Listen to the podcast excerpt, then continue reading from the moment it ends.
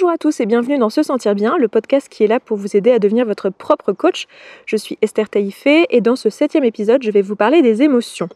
Alors vous allez peut-être me dire, euh, tu nous parles pas des émotions depuis le début en fait euh, du podcast? Euh, Si, effectivement, je vous parle des émotions depuis le début du podcast, mais j'avais envie d'y consacrer un épisode entier à cette thématique-là, dans laquelle on va essayer de comprendre euh, d'où viennent les émotions, comment elles sont produites dans notre corps et surtout quel est leur rôle euh, dans le processus de développement personnel, puisque c'est pour ça qu'on est là, on a envie de réussir à donner le meilleur de nous-mêmes. Et on va voir que les émotions ont un rôle important, et vous l'avez déjà compris au fur et à mesure des podcasts, mais là on va pouvoir euh, vraiment comprendre pourquoi. Alors vous le remarquerez peut-être, je ne suis pas dans le même cadre que d'habitude, je suis dans un cadre qui est extrêmement agréable puisque je suis en pleine nature, qu'il y a des petits oiseaux. Alors vous allez peut-être entendre des voitures au loin, mais c'est que des petites routes, donc il ne devrait pas y en avoir beaucoup. Euh, j'essaie de, j'allais dire de filmer, d'enregistrer en extérieur parce qu'il y a toujours un écho chez moi et je voulais tester et voir si c'est agréable ou pas. Donc euh, vous me direz si c'est agréable ou pas. En tout cas, pour moi, à l'enregistrement, c'est très agréable. Alors, on va commencer par essayer de définir ce qu'est une émotion. Alors, les émotions, je peux vous en donner quelques exemples. C'est par exemple la joie, la tristesse, la peur, la colère, le dégoût, la surprise. Ceux qui connaissent un petit peu remarqueront que ces exemples-là, ce sont ce qu'on appelle les émotions dites de base.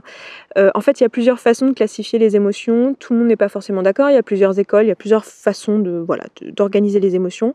Je ne vais pas me servir de ces classifications euh, personnellement parce que je trouve que dans le cas du développement personnel, c'est pas forcément nécessaire. Donc, euh, j'évite de complexifier les choses. Mais si vous avez envie de creuser, vous pouvez aller chercher un petit peu auprès de ces émotions de base. il y a une des théories qui dit que toutes les émotions sont des de ces émotions de base. Donc une émotion, qu'est-ce que c'est? C'est une réaction physiologique et cognitive à une situation. C'est généralement euh, une expérience qui est intense et brève. Alors, qu'est-ce que j'appelle euh, réaction physiologique? Physiologique parce que vous allez euh, une émotion, ça va procurer chez vous quelque chose dans votre dans votre corps qui est palpable, comme des frissons, la gorge serrée, de la sueur, l'accélération de votre cœur ou de votre respiration, voire même les larmes une réaction euh, cognitive. Euh, en fait, la cognition, c'est euh, l'ensemble des processus mentaux qui mettent en jeu le raisonnement, mais aussi la, prise de décision, l'intelligence, enfin toute la partie la plus évoluée de notre cerveau une émotion va avoir une réaction cognitive dans le sens où elle va créer chez nous euh, une réflexion et euh, une pensée, une prise de décision. Donc tout ça, c'est ce qu'on a vu dans euh, le modèle de Procastillo dont je vous ai parlé depuis le début du podcast et dans les différentes façons de décrire l'impact des pensées sur les émotions et sur les actions dont je vous ai parlé depuis le début. Et en fait, dans le mot émotion, vous avez motion qui veut dire mouvement. Donc vous avez en gros la mise en action, émotion, mise en action. Donc ça rejoint ce qu'on dit depuis le début, c'est-à-dire que euh, les émotions sont l'étincelle qui nous permettent d'agir. Maintenant, si vous cherchez vraiment une définition extrêmement précise de ce qu'est une émotion, vous allez vous rendre compte que les définitions que vous allez trouver sont assez floues, même celle que je vous ai faite là, même si euh, je pense qu'elle est très complète, elle est assez flou. La raison à ça, c'est parce que tout ce qui concerne euh, la psychologie et la sociologie, euh, ce sont ce qu'on appelle des sciences empiriques, enfin ce que moi en tout cas j'appelle des sciences empiriques, c'est-à-dire que ce sont des sciences qui ne vont pas au bout de la démarche scientifique. Alors je vais vous parler de ça parce que je trouve que c'est quelque chose d'important, peut-être que c'est juste lié à mon biais euh, culturel de par mon métier, mais je trouve que c'est intéressant de comprendre pourquoi il existe plusieurs théories en psychologie et que les différents psychologues ne sont pas forcément d'accord, et pourquoi aussi on entend très souvent que les sciences humaines ne sont pas des vraies sciences. Je trouve ça intéressant, surtout dans un épisode euh, qui a pour but de décrire la science des émotions. Dans le cadre de la sociologie et de euh, la psychologie humaine, c'est très difficile d'aller au bout de la démarche scientifique. Donc qu'est-ce que c'est la démarche scientifique? C'est euh, d'abord une observation du monde extérieur, une observation de quelque chose. À partir de cette observation, on fait une hypothèse, ce qu'on appelle en pratique une théorie. Et ensuite, on essaie de vérifier cette théorie par l'expérience. Donc, je vous donne un exemple qui est complètement euh, lié à mon métier, mais par exemple, euh, quelqu'un remarque un point qui bouge dans le ciel d'un jour à l'autre. Donc, ça, c'est l'observation. Il va faire l'hypothèse que c'est une planète, une nouvelle planète qui n'aurait pas été détectée. Donc, c'est très peu probable hein, que ça arrive. Hein. Je vous donne juste un exemple euh, bidon, juste pour l'exemple. Il se dit, bah voilà, un, un point qui bouge dans le ciel, ça pourrait être une planète. Donc, il fait l'hypothèse que c'est une planète. Et du coup, euh, il va vérifier cette hypothèse par l'expérience, donc cette théorie par l'expérience, en disant bon bah si c'est une planète, alors euh, elle devrait se trouver à telle heure, à tel endroit, euh, puisqu'il peut calculer donc son orbite, etc. Enfin bref, il peut faire des maths derrière pour retrouver où va être la planète à telle heure. Et du coup, en observant à telle heure, s'il voit l'objet en question, il en déduit, enfin l'objet céleste, donc le, le point dans le ciel, il en déduit que sa théorie était juste et ça valide sa théorie. Donc on a là la démarche scientifique qui est complète. Ce qu'on appelle une science empirique, c'est une science qui ne peut pas aller au bout de la démarche scientifique et qui s'arrête à la théorie, qui fait que l'observation et qui émet des, des, théories à partir des observations, mais qui ne peut pas vérifier ces théories. Et c'est notamment le cas en psychologie et en sociologie. Parce que pour pouvoir vérifier une hypothèse, il faudrait ou avoir accès à des choses auxquelles on n'a pas accès, comme par exemple réussir à euh, isoler vraiment des processus mentaux euh, ou des fonctionnements du cerveau, ce qui peut être très difficile parce que l'être humain c'est quand même une entité qui est très complexe et qui est, euh, qui est globale, enfin qui fonctionne comme un tout, donc ça peut être très difficile. Et aussi Parfois, aller au bout de la démarche scientifique, ça voudrait dire faire des expériences qui ne sont pas éthiques. Je vous donne un exemple. Si on voulait vérifier par l'expérience que euh, certains comportements sont acquis socialement, on fait une observation, on se rend compte que dans différentes sociétés, euh, il y a différents mœurs qui sont, voilà, qui sont différents. Euh, donc on en déduit que certains comportements sont acquis socialement. Donc ça, c'est juste une hypothèse. ce n'est pas vérifié, enfin, c'est pas scientifiquement valide dans le sens où la démarche scientifique n'est pas terminée. C'est-à-dire qu'on a juste fait une une euh, observation et ensuite on a fait une hypothèse, une théorie. Et on peut faire autant d'observations qu'on veut, tant qu'on n'a pas vérifié cette théorie par l'expérience, on n'a toujours pas validé la, démarche scientifique. Mais pour valider dans ce cas-là, dans le cadre de la sociologie, euh, et dans l'exemple que je vous donne de par exemple quelque chose qui serait socialement acquis, pour pouvoir vérifier la démarche scientifique, enfin pour pouvoir vérifier comment dire euh, l'hypothèse, et aller au bout de la démarche scientifique, il faudrait par exemple choisir un échantillon en faisant un échantillon de personnes, d'enfants, les isoler complètement socialement pour être sûr qu'il n'ait rien acquis socialement, avoir un autre échantillon d'enfants, et il en faudrait suffisamment pour que statistiquement notre étude soit valable. Donc ça voudrait dire, je ne sais pas, prendre par exemple 100 enfants, les isoler socialement, prendre 100 enfants, ne pas les isoler socialement, mais les suivre pendant toute leur enfance et toute leur adolescence et le début de leur âge adulte, faire ça pour les deux groupes et ensuite comparer les résultats et valider ou non notre hypothèse. Donc vous imaginez un petit peu que d'un point de vue éthique, c'est pas trop trop faisable. Et en fait, des problèmes éthiques comme ça, on en a dans beaucoup de domaines de la science, dans beaucoup de domaines de la biologie. Sauf que très souvent, les problèmes éthiques euh, qu'on a dans la biologie, on peut les résoudre au moins partiellement en faisant des tests, par exemple, sur les animaux. Mais dans le cadre du cerveau humain et euh, des expériences sociales et euh, voilà de, de, la réponse cognitive de l'être humain, etc., c'est très compliqué de faire ça sur des animaux. Donc c'est pour ça que la sociologie, la euh, psychologie sont des sciences qui peuvent paraître moins valides que les autres sciences. Moi, j'appelle ça des sciences empiriques parce que euh, empirique, ça veut dire euh, validé par l'expérience. C'est-à-dire que c'est uniquement vérifié avec les observations. Alors, pourquoi je vous dis tout ça? Au-delà du fait que pour moi c'est important puisque j'ai un esprit scientifique, au-delà de ça, je trouve que c'est important de se rendre compte de ça pour pouvoir comprendre pourquoi il y a beaucoup de de théories différentes pour les mêmes observations. C'est parce que ces théories ne peuvent pas toujours être vérifiées par l'expérience.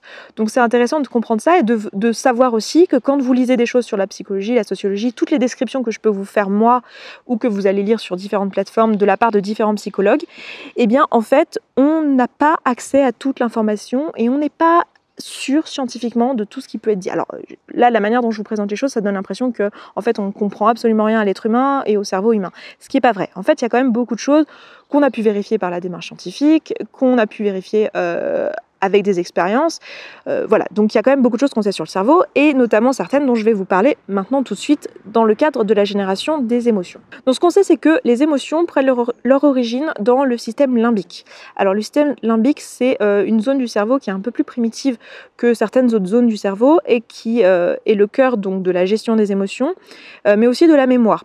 Alors je ne vais pas rentrer dans les détails là-dessus euh, aujourd'hui, mais c'est euh, l'une des raisons pour lesquelles euh, on se rappelle mieux des choses qui ont une empreinte émotionnelle pour nous. C'est-à-dire qu'on va se rappeler des moments de notre enfance, par exemple, pour lesquels on a eu un événement émotionnel fort. Dans ce système limbique, il y a l'amygdale. L'amygdale, son but, son rôle, c'est d'évaluer les stimuli qu'elle va recevoir de l'extérieur et la gravité de, ces stimuli. Donc, euh, par exemple, si, euh, j'en sais rien, quelqu'un rentre dans votre bureau alors que vous avez vos écouteurs sur les oreilles et du coup vous surprend, ça vous fait sursauter. Donc ça c'est euh, une réaction qui est automatique. Donc qu'est-ce qui s'est passé à ce moment-là? En fait, votre amygdale a dit au reste de votre corps que c'était, il se passait un truc grave et urgent. Et donc, elle va notamment activer l'hypothalamus qui euh, est responsable du système nerveux autonome, c'est-à-dire de tous les réflexes vitaux, le fait de respirer, d'avoir le cœur qui bat, etc. Mais aussi des effets de l'émotion, ce que je vous décrivais un peu plus tôt, c'est-à-dire euh, le fait d'avoir des frissons, le cœur qui bat fort, ce genre de choses. C'est l'hypothalamus qui gère ça. Donc l'amygdale, ce qu'elle va faire, c'est qu'elle va dire à l'hypothalamus, là, il se passe un truc, vite, euh, envoie-nous, je sais pas, un afflux sanguin, par exemple, si on a peur, il faut qu'on soit en mesure de pouvoir partir très vite et de s'échapper du danger. Et l'amygdale aussi permet d'avoir une connexion avec euh, le cortex préfrontal, qui est la partie du cerveau qui est plus évoluée, c'est-à-dire la partie responsable des, raisonnements, de la prise de décision. Euh, on, l'associe souvent à la, partie du cerveau intelligente, la partie plus raisonnable, le, cœur de la raison, euh, et ce qui fait finalement le plus notre humanité et ce qui nous différencie généralement des autres animaux. Donc ce que fait euh, l'amygdale, c'est qu'elle va nous transmettre l'information au cortex préfrontal et le, cortex préfrontal va pouvoir analyser euh, et décider que en fait il n'y a pas de danger parce que euh, c'est juste notre collègue qui vient de rentrer dans le bureau et c'est pas un ours qui est en train de nous attaquer. Et dans ce cas, l'information va retourner au système limbique, donc le centre des émotions, et la situation va pouvoir se calmer parce que le système limbique va recevoir cette information et va va transmettre l'information à l'hypothalamus, etc., etc. Donc déjà, je trouve ça extrêmement intéressant de prendre conscience de tout ça, du fait que euh, les émotions sont gérées dans notre cerveau et génèrent chez nous des sensations physiques et interagissent avec euh, la partie euh, de notre cerveau qui nous permet de faire des raisonnements. Ce qui est intéressant, c'est déjà d'être capable d'observer ça, d'observer ça chez nous, d'observer nos émotions et d'observer les effets physiologiques que ces émotions ont sur nous. Ça, c'est un exercice que je vous avais proposé précédemment dans le podcast, c'est-à-dire de prendre le temps quand vous ressentez une émotion de l'écrire et de la décrire surtout, de décrire quels sont les symptômes physiques, physiologiques que vous ressentez suite à cette émotion. C'est intéressant de comprendre ça parce que ça nous permet de prendre du recul sur l'émotion en question. Parce qu'en fait, les émotions, la raison pour laquelle elles sont fortes et la raison pour laquelle elles sont si urgentes, c'est parce que c'est euh, la façon dont fonctionne notre système limbique et ce qui nous a maintenu en vie jusqu'à maintenant. C'est-à-dire que jusqu'à maintenant, les émotions comme euh, la peur, euh, souvent signifiaient un danger. Aujourd'hui, on n'a pas de danger de mort lorsqu'on ressent de la peur. La plupart du temps, c'est plutôt une peur sociale, c'est une peur qui n'est pas, qui met pas notre vie directement en danger. Mais ça, notre corps n'est pas au courant, notre cerveau, il ne se rend pas absolument compte qu'on n'est euh, pas du tout en danger de mort, mais qu'en fait, euh, c'est juste, l'exemple que je donne souvent, c'est juste qu'on a besoin d'appeler le dentiste et qu'on a peur de parler au téléphone et qu'on ne va pas mourir en appelant le dentiste. Donc pour nous, c'est intéressant de euh, décrire nos émotions et de se rendre compte qu'en fait, le pire qui puisse nous arriver, eh bien, c'est juste des sensations physiques qui sont relativement bénignes, qui sont même pas de la douleur, qui sont plus de l'ordre de l'inconfort. Maintenant, pourquoi ça nous intéresse de nous centrer sur nos émotions et de les observer et de les comprendre? Ça nous intéresse pour deux raisons. La première raison, c'est parce que euh, ça nous renseigne sur nos besoins. C'est-à-dire que si on a peur de prendre la parole en public, par exemple, euh, lors d'une réunion de travail, peut-être que prendre conscience de cette peur, ça va nous permettre de comprendre la raison à l'origine de cette peur. Peut-être qu'on va comprendre que, en fait, on a peur euh, de dire quelque chose d'incorrect ou de ne pas être écouté ou enfin en tout cas c'est une peur sociale qu'on va pouvoir identifier, qui va nous permettre de mettre en avant un besoin, comme le besoin d'être écouté par ses collègues, le besoin d'être respecté, ou le besoin euh, d'avoir une parole qui a du poids. La deuxième raison pour laquelle c'est important de s'intéresser aux émotions dans le cadre du développement personnel, c'est que ça va nous permettre de nous rendre compte d'un phénomène qui est euh, le phénomène du tampon émotionnel. Donc en fait, ce qu'il faut comprendre, c'est que notre cerveau, son grand but dans la vie, s'il en a un et si on peut le personnifier, si je me permets, euh, c'est de nous maintenir en vie. En gros, son objectif, c'est pas qu'on soit le plus performant qu'on soit euh, la meilleure version de nous-mêmes. Euh, notre cerveau, il s'en fiche un petit peu. Ce qu'il a envie, c'est surtout qu'on reste en vie. Et euh, dans l'évolution, rester en vie, ça signifiait favoriser les émotions positives et fuir les émotions négatives. Favoriser les émotions positives, pourquoi? Parce que tout ce que, ce que j'appelle positif, c'est agréable et négatif, c'est désagréable. Positif, pourquoi? Parce que tout ce qui est agréable est aussi nécessaire à la vie, ou du moins à la pérennité de l'espèce. À l'inverse, les émotions négatives comme la peur, euh, le stress, etc., ce sont des émotions qui nous permettent de fuir des dangers. La peur était là pour euh, nous permettre de nous rendre compte qu'il y a un danger immédiat et imminent. Donc naturellement, notre corps, c'est parce que c'est ce qui l'a maintenu en vie et parce que c'est de cette manière-là qu'on a évolué, et c'est pour ça que notre espèce est telle qu'elle est aujourd'hui, c'est pour ça qu'on est encore en vie, naturellement, notre euh, cerveau va avoir tendance à nous demander de fuir les émotions négatives et désagréables et de chercher les émotions positives et agréables.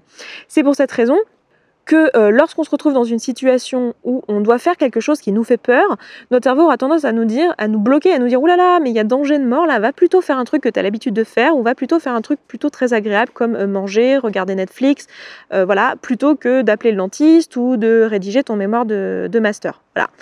Et c'est ce qu'on appelle la procrastination, c'est-à-dire le fait de chercher absolument le plaisir immédiat plutôt que de se concentrer sur les, choses qui sont réellement importantes pour nous et qui peuvent nous procurer une émotion négative. Donc en fait, c'est une sorte de guerre entre notre système limbique et notre cortex préfrontal. Et cette guerre, elle est souvent gagnée par le système limbique de fait, puisque c'est ce qui nous a permis d'évoluer dans le sens dans lequel on a évolué au cours de, notre évolution d'être humain. En fait, ce qui se passe, pour être plus précis que juste dire on cherche euh, les émotions positives euh, et on essaye de fuir les émotions négatives, c'est qu'en fait, à partir d'un certain moment, quand l'émotion négative est très forte et que le stress est très intense, ce qui se passe, c'est que notre amygdale va bloquer le cortex préfrontal et va dire non, non, mais toi, euh, ton raisonnement, on s'en fiche. Là, ce qui est important tout de suite, c'est de nous maintenir en vie, c'est d'aller vers du plaisir immédiat, de chercher plutôt quelque chose de plaisant, comme par exemple courir, se carapater, euh, courir et ressentir donc des, endorphines, enfin des émotions positives au fait de faire de la course, ou plutôt euh, aller manger, ou plutôt faire un truc qui n'est pas désagréable, euh, parce que voilà, quand on se retrouve face à un ours prêt à mourir. Cet exemple est bidon, il est toujours donné, mais l'exemple de l'ours euh, au moment où on va euh, presque mourir, euh, c'est pas le moment pour qu'on ait notre cortex préfrontal qui commence à se poser des questions du type tiens, ça serait bien peut-être de rédiger notre mémoire. Enfin voilà, c'est pas trop le moment, c'est pas la priorité, disons. C'est pour ça qu'il peut paraître très difficile en fait d'éviter la procrastination. C'est alors c'est pas une excuse, je suis pas en train de dire que si vous procrastinez, c'est pas de votre faute. Ce que je suis en train de dire, c'est qu'il y a des raisons biologiques qui font qu'on a plutôt tendance à la procrastination. Et le fait de comprendre tout ça, ça va nous permettre de désamorcer ces mécanismes. Et notamment bah, de désamorcer la peur peut-être qui est à l'origine du fait que notre amygdale va bloquer notre cortex préfrontal. D'essayer de comprendre d'où vient cette peur, de quel besoin elle veut mettre en avant, etc. De l'analyser, etc. Ça, c'est un travail qu'on est en train de faire avec ceux qui sont actuellement inscrits au programme d'auto-coaching du mois d'octobre, sur lequel on est en train de travailler justement sur la procrastination. Et donc ce que j'appelle les tampons émotionnels, ce sont toutes les activités dont on se sert pour fuir des émotions négatives et avoir des émotions positives à court terme. Donc les tampons émotionnels, ça va être typiquement Netflix, YouTube, euh, le chocolat, euh, voilà, toutes ces choses-là qu'on utilise tous en tant que tampons émotionnels. Et ce que je vous propose, c'est plutôt que d'aller vers des tampons émotionnels, eh bien d'essayer de ressentir les émotions qu'on essaye de fuir et d'essayer de se les décrire à soi-même euh, avec l'exercice dont je vous parlais un peu plus tôt. Vous l'avez sûrement remarqué, mais socialement, euh, c'est pas euh, toujours très bien vu d'être quelqu'un de hum, très émotif ou toujours porté sur les émotions et de faire des choix basés sur nos émotions plutôt que basés sur notre réflexion, notre raisonnement, notre intelligence, notre cortex préfrontal, autrement dit. La raison à ça, c'est parce que euh, on visualise un peu le raisonnement comme la partie la plus évoluée finalement de l'être humain, alors que tout ce qui concerne le système limbique, tout ce qui concerne les émotions, est vécu comme quelque chose de plus primitif. Donc c'est de là que ça vient. Je ne dis pas que c'est une bonne chose, mais c'est de là que ça vient. Et surtout, c'est euh, absolument euh, non pertinent d'essayer de se défaire de nos émotions, parce que tout ce qu'on risque de faire, c'est de les fuir, parce qu'il nous est complètement impossible de nous en affranchir. Hein. On est fait comme ça, on ressent des émotions, c'est ce qui est le propre de l'être humain. Donc voilà pour ce septième épisode. N'hésitez pas à aller sur se sentir bien.coach slash podcast slash 7, c'est dur à dire, 7 euh, pour le numéro du podcast que vous êtes en train d'écouter, euh, parce que vous aurez toutes les ressources qui ont permis de créer ce podcast et vous aurez aussi la possibilité de commenter, de poser des questions. Et puis bah écoutez, je m'arrête là et je vous souhaite un excellent week-end et je vous dis à vendredi prochain. Ciao ciao Ouais, bon, enregistrer dans un observatoire, c'était peut-être pas l'idée du siècle. Entre les avions, les voitures, les enfants, les coupoles qui tournent, C'était pas l'endroit le moins brillant de la Terre, mais il y a les petits oiseaux. Et euh, je suis sûre que vous serez tellement passionné par tout ce que je raconte qu'en fait, tous ces bruits ambiants n'auront pas d'importance. Voilà,